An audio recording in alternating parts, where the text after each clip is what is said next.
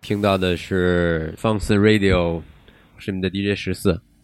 哎，毛川，我记得在前两天为了圣诞节，你们特意出了一个小的视频。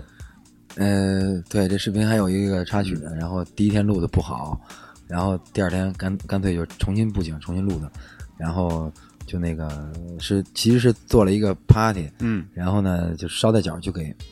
一块儿就就拍了，就像随手随手拍的一样，侧拍的东西一样。然后最后觉得剪出来还行，对还行。然后就昨天发的，嗯嗯，然后里面说了有关我们想那个巡演的事儿，嗯啊。而且我看那个在视频里的感觉，特意还布置了一下你们的那那间屋子，对，布置特别有圣诞的感觉。对，而且特别有意思，就是进去的人和乐队的人完全是两种感觉，他们自己在玩自己，自娱自乐，嗯，而乐队也是在自娱自乐，自娱自乐。对我们是因为那个假装是 那个对，然后给他们伴奏的乐队，对，让让让让他们他们嗨，我们是他们他们花钱请过来的乐队，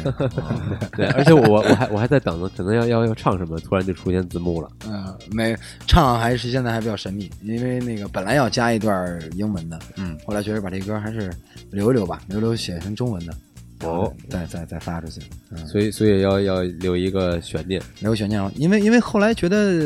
这段音乐也足够了，就反正圣诞的氛围到了就对就行了啊，因为也不是说花大手笔去去拍的这东西，就是一个简单的侧拍，嗯，嗯，那之之后你在创作方面或者在新的专辑 EP 上也也会有一些这个歌应该会收收在 EP 里面，啊，嗯，然后打算三月份 EP 就出来了，嗯，三首歌本来要做专辑，后来我们现在公司变发生了新的变动，然后有新的计划，嗯。觉得专辑是要出，但是要一步一步的出，嗯嗯，因为歌其实现在差不多了，嗯嗯，百分之总共的制作百分之七十到八十了，嗯，一部分歌已经几乎全完成，就差最后录制一下，然后所以我们觉得，因为也拿不定那个专辑封面什么样，后来就觉得干脆这一张专辑发多发几个封面，嗯挑出大概三种风格的，虽然都是我们的感觉，但是可能有两三种风格，把这两三种风格的区分开之后，呃，那个分别做一个封面。但是这这几个封面都相互之间又有一定联系，到最后有一个专辑的收录进去的一个总结的性的一个一个封面，啊，然后包括之前我们也想采用那个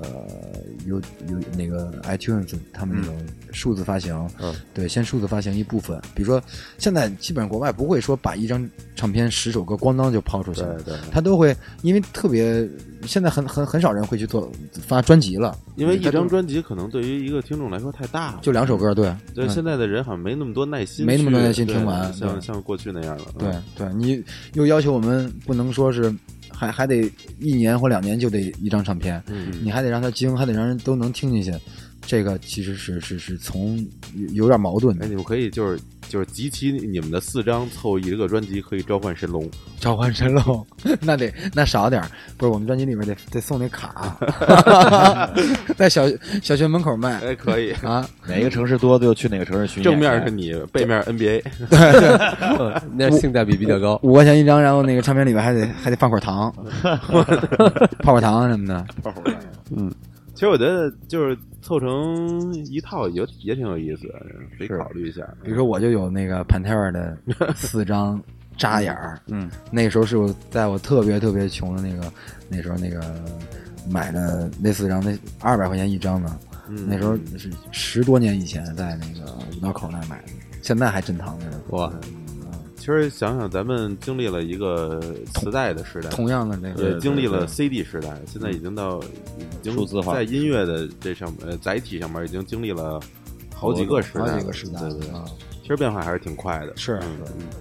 但是现在对中国的原创音乐来讲的话，其实我认为也有点倒霉。就是嗯前面像张学友、李宗盛那个年代，然后大家一喜欢谁买他的专辑，嗯我支持你，我喜欢你，你出一个我买一个，你出一个我买，我也我先不听你里面写的是什么，只要你出 我就买。那个年代是那样的一种歌迷的状态，但现在可能大家真的是通过 M P 三下载啊或者盗版啊，他们已经听东西太多太杂，以至于他们现在也不知道自己到底想要的是什么。嗯，好东西也少，主要对，也是大大环境让这些创作者们也确实，呃，跟得不到以前的那样的一种待遇。对，所以现在也很难出个林夕什么这样再出来个这样的人，确实很难。我还是觉得慢慢来，就对是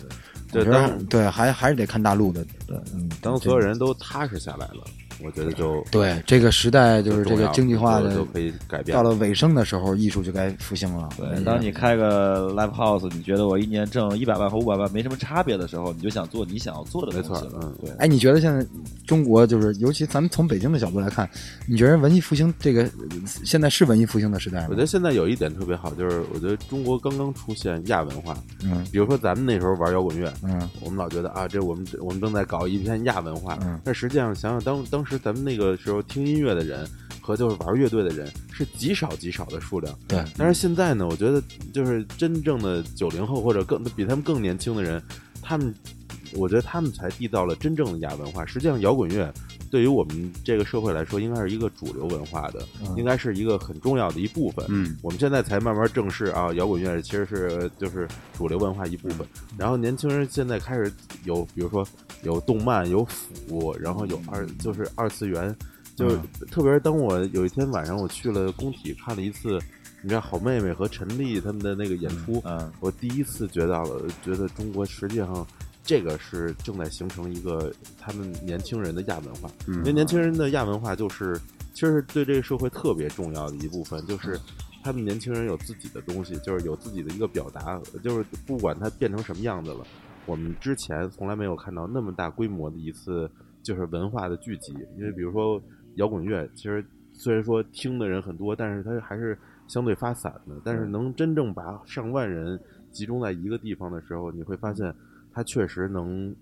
有一种影响力。我觉得这个是特别重要的。也是时代的进然后步的一种。也就是因为有了这些，我觉得就是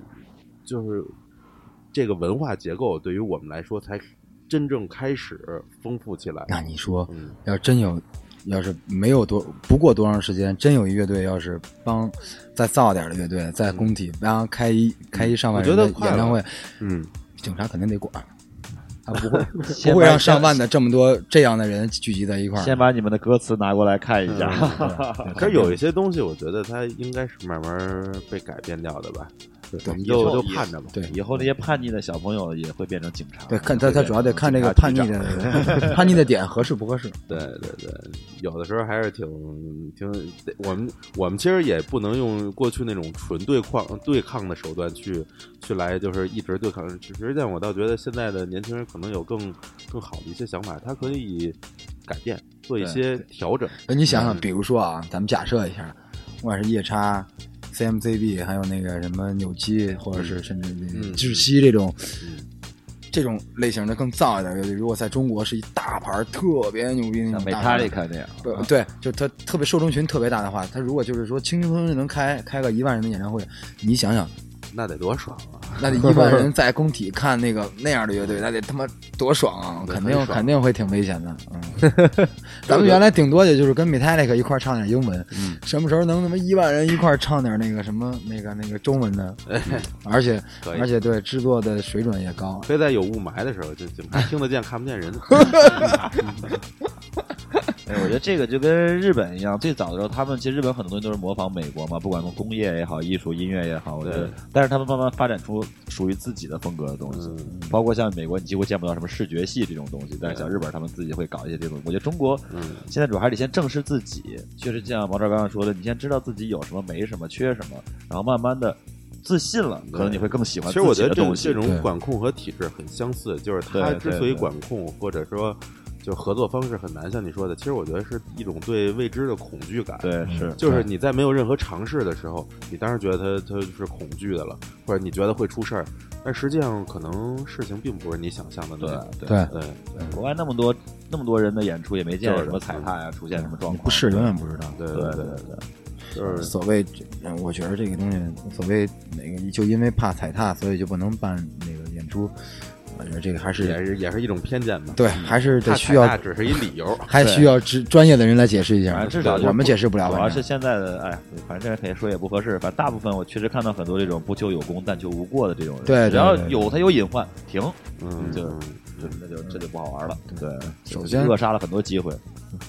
我们我我我我们去去国外的时候，就是呃，尤其是北欧那边国家，嗯露天的这个这个滑板场嗯是随处可见的，嗯就是你你你走一段就会时间就会看到一个滑板场，走一段时间就会看到一片涂鸦。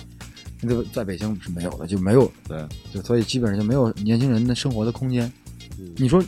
现在孩子，你你不让他玩滑板，他玩什么呀？天天在家玩玩 pad 玩玩玩游戏机，而且北欧是就重金属，还有什么哥特、黑暗金属的对那种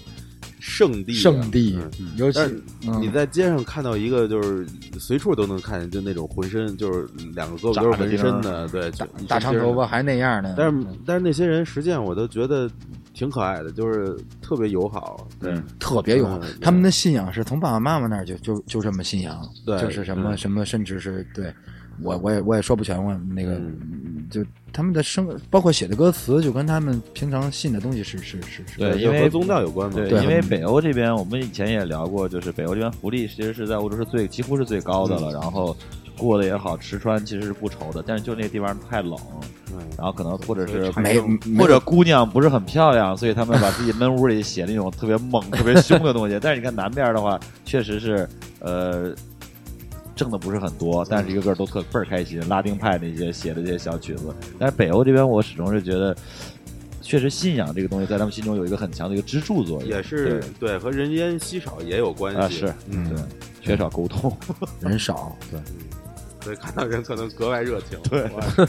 对，其实他们他们一些在国外看到一些打扮比较夸张的人，其实并不代表他们是一些异类，或他们只是他们自己自我的一种表达方式。我觉得这个是人家本来教育当中就鼓励你有个性。对对对，在我们这儿就不能，我刚才刚刚跟十四在路马路上聊，就是我们我们自己汽车想稍微改改都不行，嗯，就是就不允允许你有个性，就都他妈跟我一样跟，别人一样，都得一样。